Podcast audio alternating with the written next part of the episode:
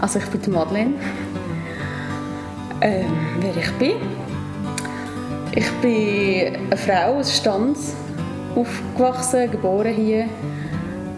Ich bin halb Deutsche, der Papa ist aus Deutschland, aber wie gesagt, wir sind hier aufgewachsen. Ich habe drei Geschwister, eine mega tolle Familie. Ich habe hier die Lehre gemacht.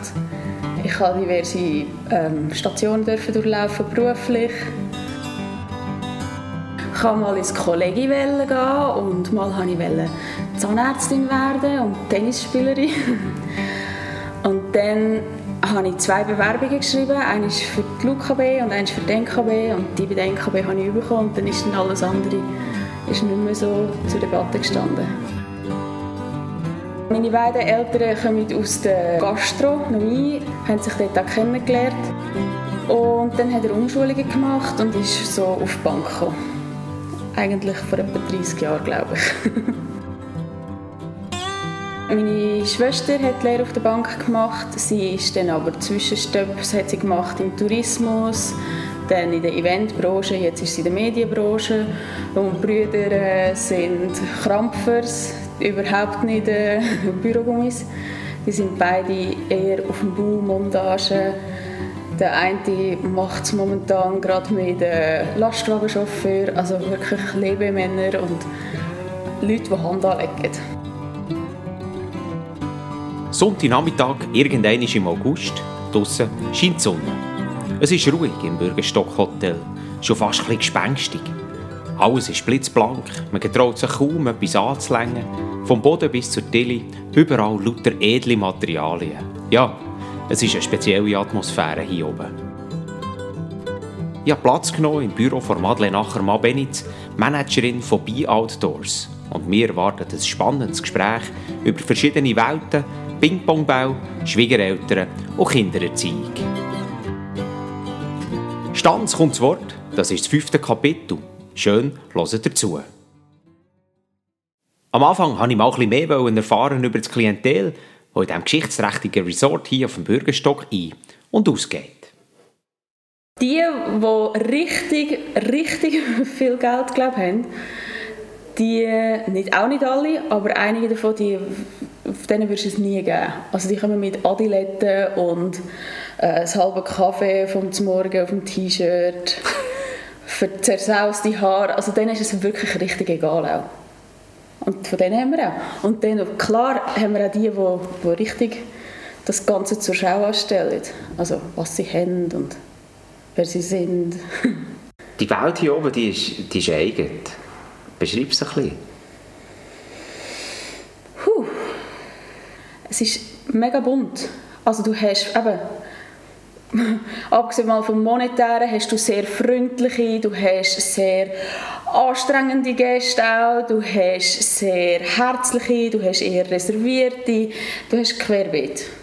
Und wie kommt es dazu, dass du nicht auf der Bank Karriere gemacht hast? Oder hast du die gemacht und ist die in die Stocken geraten oder ist die an ein Ende gekommen? Warum bist du da oben und nicht mehr auf der Bank? Also ursprünglich bin ich, oder mein Naturell ist sehr ehrgeizig. Ich wollte immer weiterkommen. Und nach der Lehre bei der Bank durfte ich dürfen bleiben bei der Bank. Habe dann dürfen, ähm, sogar nach London ein Trainee-Programm absolvieren für ein halbes Jahr. Und dann hatte ich aber schon wieder einen Job gehabt bei der Bank auch, also immer bei der NKB, ähm, für eine weitere Station. Und so bin ich dann wirklich, ich bin immer so ein bisschen mit, ich habe mich immer halt auch ein bisschen weit treiben Und so sind ist ein Türchen nach dem anderen aufgegangen. Und irgendwann habe ich mich einfach gefragt, was mache ich da? Und ich habe gewusst, es geht nicht mehr weiter für die nächsten vielleicht fünf bis zehn Jahre weil ich dazu mal recht jung war und schon recht viel eigentlich erreicht hatte. Und dann hat es mich in die Versicherungswelt verschlagen, zu der Zürich Versicherung. Das war eine Schuhnummer grösser als die Bank, also die NKB. Die NKB hatte dazu mal 150 Mitarbeiter. Gehabt. Zürich, klar bin ich auf einer ähm, Generalagentur, die knapp 40, 50 Leute hatte. Aber gleich sind wir zugehörig an einem Weltkonzern mit irgendwie 52'000 Mitarbeitern und dort hat man dann schon einfach eine Nummer gehabt, oder man war wirklich einfach eine Nummer gewesen. Und durch das habe ich eigentlich verschiedene Sachen gesehen. Also zum einen äh, bei der Bank, wo es noch so familiär war, die 150 Namen hat man von jedem Mitarbeiter noch merken Bei der Zürich war es schon eher anonymer. Gewesen. Und dann war äh, in der Zeit, als ich bei der Zürich war, das Projekt hier oben am Laufen gewesen. und mein Schwiegervater hat da die Ohren immer ein offen gehabt und hat die Idee eigentlich gehabt, dass wir uns vielleicht hier oben niederlassen mit, mit einem Shop. Die Idee ist dann weiterentwickelt worden und man ist auf die Idee gekommen, wie ein Outdoor-Concierge zu machen. Und dann habe ich dann aber gefunden, ja, also da müssen wir schon zuerst einen Businessplan schreiben und es müssen zuerst noch ein paar äh, Sachen durchgerechnet werden und so. Und ich glaube, der Peter hat das insgeheim schon gemacht, aber er hat gesagt, das machen wir. Wenn du das machst, dann machen wir das. Und eben, ich habe in Zürich auch nicht einen schlechten Job gehabt. Ich habe auch da wieder Ideen gehabt, oder Ideen, Weiterentwicklungsmöglichkeiten. Äh, und dann äh, habe ich mit meiner Mutter darüber geredet. Und dann sagt sie zu mir, und das will ich nie vergessen, hat sie gesagt, du bist ein fertiges Weichei, hab mal ein bisschen Mut. Und dann muss ich sagen, weißt du was, Mami, das musst du mir nicht sagen. ich habe wieder Zürich gekündigt und habe angefangen. Und wir haben wirklich, also es war eine Baustelle, es war ein Rohbau, wo wir hier reingekommen sind. Also wir haben vom Fleugetatscher über das Buchhaltungssystem, Personalwechsel, ich habe wirklich von Anfang an alles dürfen mitmachen, mitorganisieren, aufbauen. Abenteuerlich und ein gewagt, sagen die einen. Hast schon immer gewusst, dass du die Richtige bist, meinen die anderen. So oder so. Mut zu diesem Schritt hat es einen Haufen gebraucht. Das ist eine Erfahrung, die ich für keine Sekunde würde hergeben würde. Es war der beste Entscheid. Und dass ich so eine Erfüllung habe bei dem Job, den ich jetzt habe, das hätte ich nicht gedacht. Der Peter aber, der Schwiegervater, der hat es wie gewusst. Ja, ich weiß es nicht. Ich habe, am Anfang habe ich immer gefunden, wie kann man so blauäugig sein?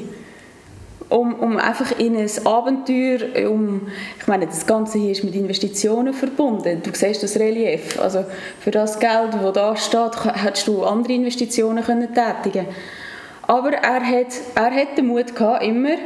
Und er hat auch irgendwo durch das Visionäre. Seit gut drei Jahren gibt es also den Job von Madeleine jetzt schon und die Frage drängt sich auf, was genau macht denn so ein Outdoor-Concierge? Geht sich da der Liebling-Tag nur um extra Wünsche? Wir bedienen eigentlich drei verschiedene Segmente.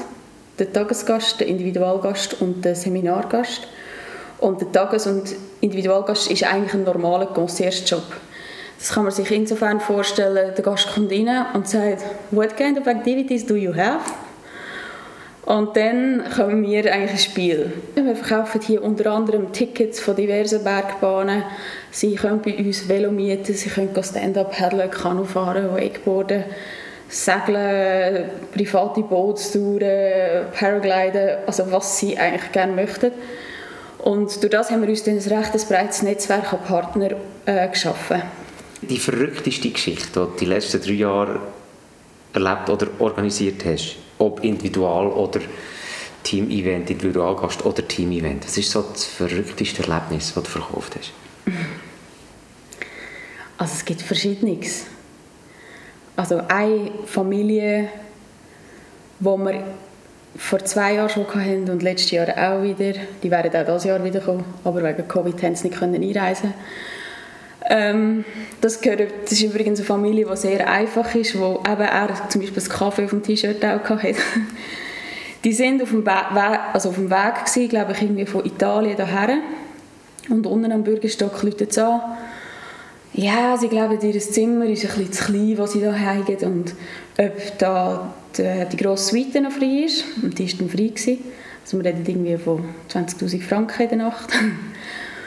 Und sie sind etwa 10 Tage geblieben. Ähm, die ist dann anscheinend frei gewesen. Wie gesagt, also die ganze Buchungssache, das läuft nicht über uns, sondern wir sind dann eigentlich eher zum Zug gekommen, wo es dann um die Ping-Pong-Tisch gegangen ist. Und zwar hat die Suite eine recht grosse Terrasse gehabt und die wollten einen Ping-Pong-Tisch haben. dann haben wir mal gesagt, ja okay, nehme ich den vom Spa, der Spa-Bereich hat einen Ping-Pong-Tisch, der soll dort installiert werden. Und dann von einem Ping-Pong-Tisch haben sie einen zweiten und einen dritten Welle.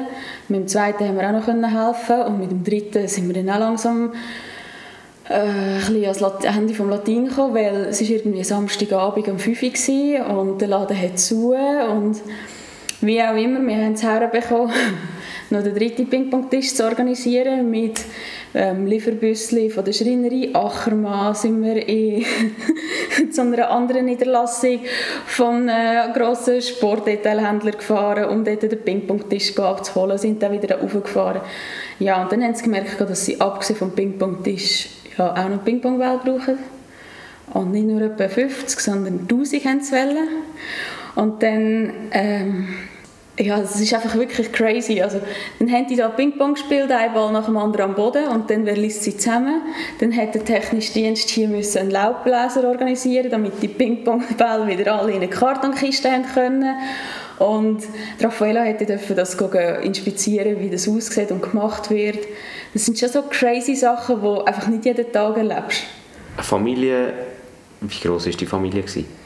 Ähm, also Vater, Mutter, Mutter war schwanger, der Sohn und drei Angestellte. Okay. Aber das ist dekadent, oder nicht? Das ist der Spagat, den ich vorher angesprochen habe.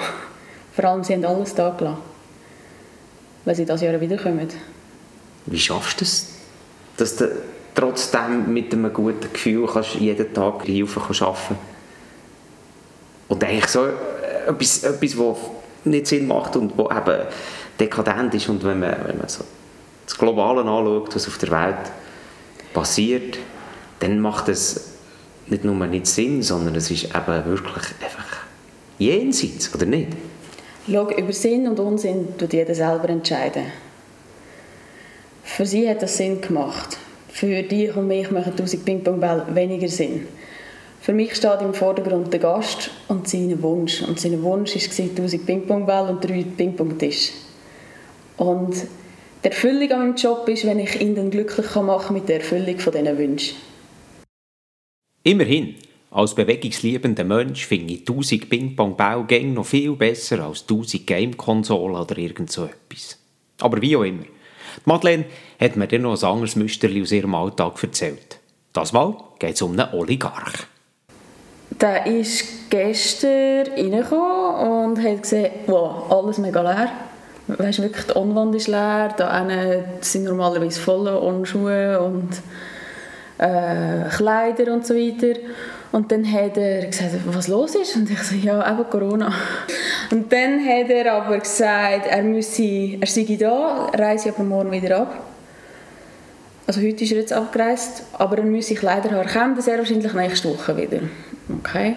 Und das war eigentlich cool. Gewesen. Sind wir heute Morgen um Viertel vor acht mich im Bischi und ich in den Laden runter und da das ganze Equipment rausgekerlt. Und ähm, haben ihm dort, ja, er hat einmal zwei Laufschuhe, irgendwie sieben T-Shirts, keine Ahnung wie viele Socken. Ja. Das ist ein Hotelgast von hier? Ja. Ferienhalber, ist der da? Keine Ahnung. Der ist etwa, ich glaube, nur zwei oder drei Nächte da gewesen. Und er war letztes Jahr schon mit einem Personal Trainer da gewesen. und der hat wirklich sein Ziel erreicht, weil er hat wirklich 20 Kilo abgenommen, man hat es gesehen. ah, darum hat er neue Kleider darum gebraucht? Darum hat er frische Kleider gebraucht, ja. Und äh, ein riesen Freak eigentlich. Also weißt so, du würdest ihm das nie geben. Oligarch stellst du dir vor, ja, das ist ein halber König, aber wirklich ziemlich abgelatschte Essex-Schuhe hat er gehabt und er hat jetzt wirklich das Gefühl gehabt, die könnte man auch mal ersetzen. so ein bisschen ein Nerd. Einer, der aber darauf passt. Voll, ja. Und so gäbe es vermutlich noch manche Anekdoten von reichen Königen, unscheinbaren Kaisern und geschleckten Prinzen.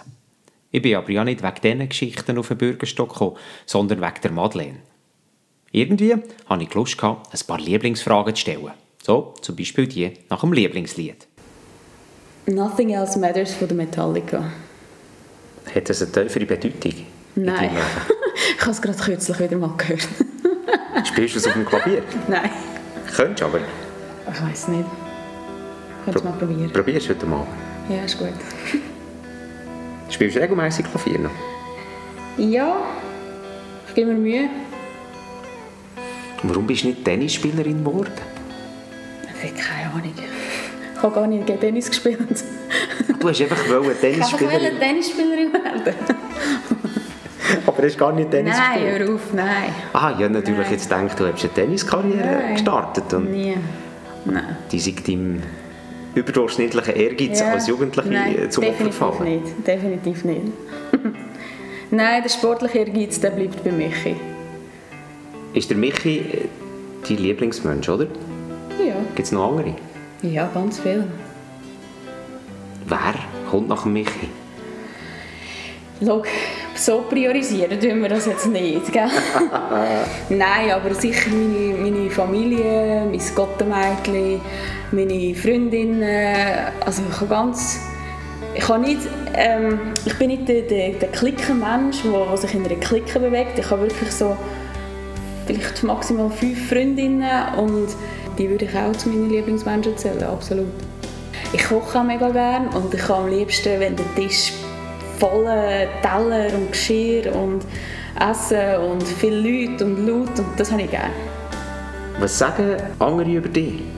Also du meinst, wie mich andere einschätzen? Hm. Kleine Perfektionistin, kleiner Control Freak. ich glaube herzlich, aufgeschlossen, begeisterungsfähig, sozial. Ich habe noch so eine Lieblingsfrage. Mhm. Lieblingskleid? Was hat das für eine Farbe? Was hat das für eine Form? Rico, du stellst Fragen. Das hätte ich noch nie einen gefragt, gell? Nein. Ähm, momentan habe ich so ein afrikanisches Mamacita-Kleid mit Tigermuster drauf und da siehst du einfach einen riesen Bauch und er ist eher luftig. Das ist momentan das Lieblingskleid, aber sonst... Das soll aber nicht so bleiben, oder? Nein, lieber nicht. Wie wichtig ist dir das Aussehen? Ähm, schon. Auch, also nicht, nicht, dass ich jetzt irgendjemandem muss gefallen muss, es geht in mir vor allem auch um mich. Weil ich habe gerne ein, für mich persönlich ein anständiges Körpergefühl. Das kann mal sein, das kann mal sein mit Trainerhosen, aber das ist meistens eher, habe ich das Gefühl, schon gepflegt. Jetzt hat es geklopft. Ja, Ganz schnell auftun. wirklich. Ja. Vielleicht kommt der Oligarch, Nein, das ist schon aufgereist. ein anderer.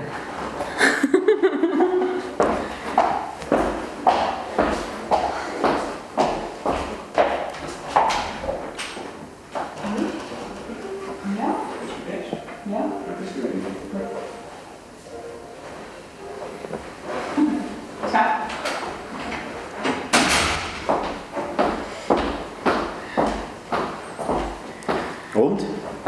Ist es ein Oligarch gewesen? Nein, unsere Sicherheit im Haus. Oha, haben wir etwas falsch gemacht? Nein. Er kann nur nicht so gut lesen. Hast du ihn gerufen, weil du einen vis-à-vis hast, der so komische Fragen stellt? Hast du so einen Knopf unten? Nein, Wie bei der Bank, oder? Nein. Gibt es den nicht da? Hier nein. Schade. Der klopfende Unterbruch hat für meine Begriffe durchaus noch etwas spektakulärer können rauskommen Aber ja noch, schliesslich muss man ja die Nerven von einer hochschwangeren Frau nicht zusätzlich strapazieren. So sind wir schon beim nächsten Thema. Irgendwo lassen wir uns treiben. Ich weiss nicht, wie ich mit dieser Rolle als Mutter zu Gang komme. Ich weiss nicht, wie fest ich es schaffen wird vermissen. Ich weiss nicht, wie viel Erfüllung ich im Windelwechsel wird haben. Ähm, aber ich glaube, das ist einfach ein frischer Job. Wie das dann nachher aussieht und wie viel dass ich die wird sein oder er auch die wird sein, das wird sich weisen. Das sehen wir, das wird sich entwickeln. Aber planlos durchs Leben gehen ist schon nicht unbedingt das primäre Ziel, oder? Nein. Nein, ich habe eigentlich immer einen Plan. Also immer einen Plan. Aber es, es ist nicht so, dass ich irgendwie äh, planlos in die Ferien gehe. Das, wär, das ist für mich Horror. Also wenn ich nicht weiss, wenn ich jetzt in ein Land gehe, aber wie gestern zum Beispiel hierher kommen, so planlos, könnte ich nie sein. Weil ich will etwas erleben. Ich habe eine Zeit zur Verfügung und in dieser Zeit will ich das Bestmögliche rausholen. Und darum, nein, es ist nicht, dass ich alles kleinlich genau plane, aber planen und kontrollieren ist schon sehr eine ausgeprägte Eigenschaft von mir, ja. Wie werdet ihr euer Kind erziehen? Mit welchen Grundsätzen? Wir haben immer gesagt, anti-autoritär, nein, kenne es nicht und genderneutral. nein. Viel Glück. Merci. ähm, ich glaube, eine Mischung aus seiner Erziehung und aus der, die ich genossen habe. Ich habe ein bisschen mehr Leitplanken gebraucht als er, wenn wir uns da so ein bisschen in diese Fragen begeben. Ähm, und ich glaube, es wird einen Mix geben. Ich kann nicht sagen, wie es genau aussieht. Aber nicht die Sachen, Attribute, die ich vorher gewählt habe. Nein, definitiv nicht. Was hast du für eine Erziehung genossen? Eine geradlinige, konsequente. In diesem Zeitraum von Teenage-Alter überhaupt nicht cool gewesen. Ähm, rückblickend eigentlich perfekt. Und ich glaube, das ist auch ein Verdienst von meinen Eltern, dass ich genau diesen Spagat hier leben kann. Also egal, ob das irgendwie ein CEO von keine Ahnung was für eine Firma ist, können, ich glaube, ich kann wirklich fast jeden handeln. Du musst hier oben, wahrscheinlich ja auch gewissermaßen. Ja. Oder darum kannst du glücklich sein ja, hier oben. völlig. Glaubst du an Zufall? Eher weniger. Schicksal? Aberglauben? Nein. Nein, meine Geschichte ist geschrieben von A bis Z. Die ist schon geschrieben? Ja. Und was folgt als übernächstes? Das nächste ist Familie und als übernächstes? Ich weiß nicht. Ich habe sie nicht, also ich, ich habe sie nicht geschrieben, ich bin der, ich bin der Schauspielerin. Ich weiß nicht, was passiert. Ja, meine Geschichte ist vorgegeben. Auch mein Ende ist vorgegeben. Ob das in 15 Jahren ist oder ob das in 70 Jahren ist. Wäre schön, wenn es ein bisschen länger geht, aber ich habe auch gar keine Angst vor dem. Wenn jetzt jemand kommt und dir quasi über Karten legen und mhm. willst, du nicht wissen? Nein, ich glaube nicht. Das mag jetzt ein extremer Widerspruch tönen mit meinem Naturell, von wegen, eben, ich bin Planung und Kontrollfreaking unterwegs. Aber hankerum, eben, ich glaube wirklich daran, dass es von A bis Z geschrieben ist. Hat ihr dann Wünsche und Träume überhaupt noch Platz? Ja, sicher. Von was träumst du? Puh. Also ich hätte sicher mal mit einem Schiff in die Arktis oder so, das ist sicher ein Traum. Oder ein Traum ist ja vielleicht mal ähm, ein eigenes Haus mit, mit ein Grün rundherum. Das sind schon Träume. Aber ich finde, das darf man ja, also das muss haben, sonst finde ich auch, aber wenn du weißt, was, was der nächste Schritt in deinem Leben ist, dann wüsstest du das ja, dann lohnt es sich gar nicht mehr zu träumen, aber ich träume ja. Für meine Begriffe hat das philosophische Gespräch durchaus noch ein bisschen weiterplätschern Der nächste Concierge-Termin ist aber angestanden und darum sind wir zum Schluss gekommen.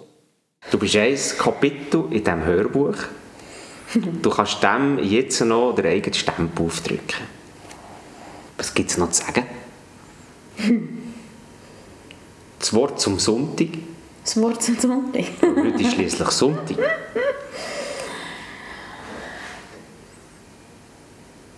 Es soll jeder einfach sich selber sein.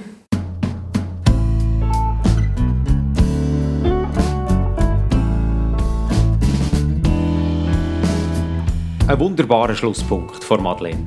In der Zwischenzeit, oder genauer am 3. September, ist Magali auf die Welt gekommen.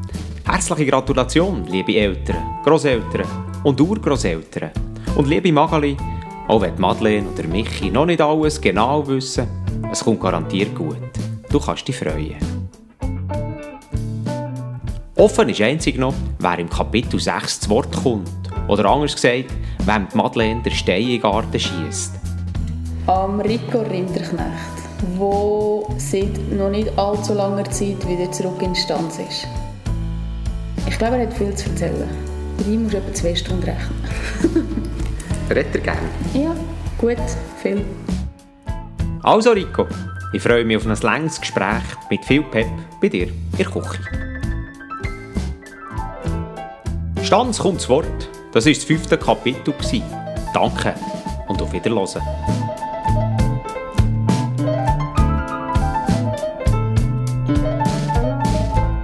Habt ihr eine Küche von ihm? Nein, das darfst du nicht genau. Jetzt haben wir etwas. Jetzt haben wir etwas, das ich rausschneiden muss. Noch nicht. Nein, Wenn ihr mal nein. ein Haus habt. Weil an mich sind Onkel, die haben ja die Schreinerei Ackermann und sie haben ja auch Küchen, also haben wir da ein bisschen äh, Interessenskonflikt.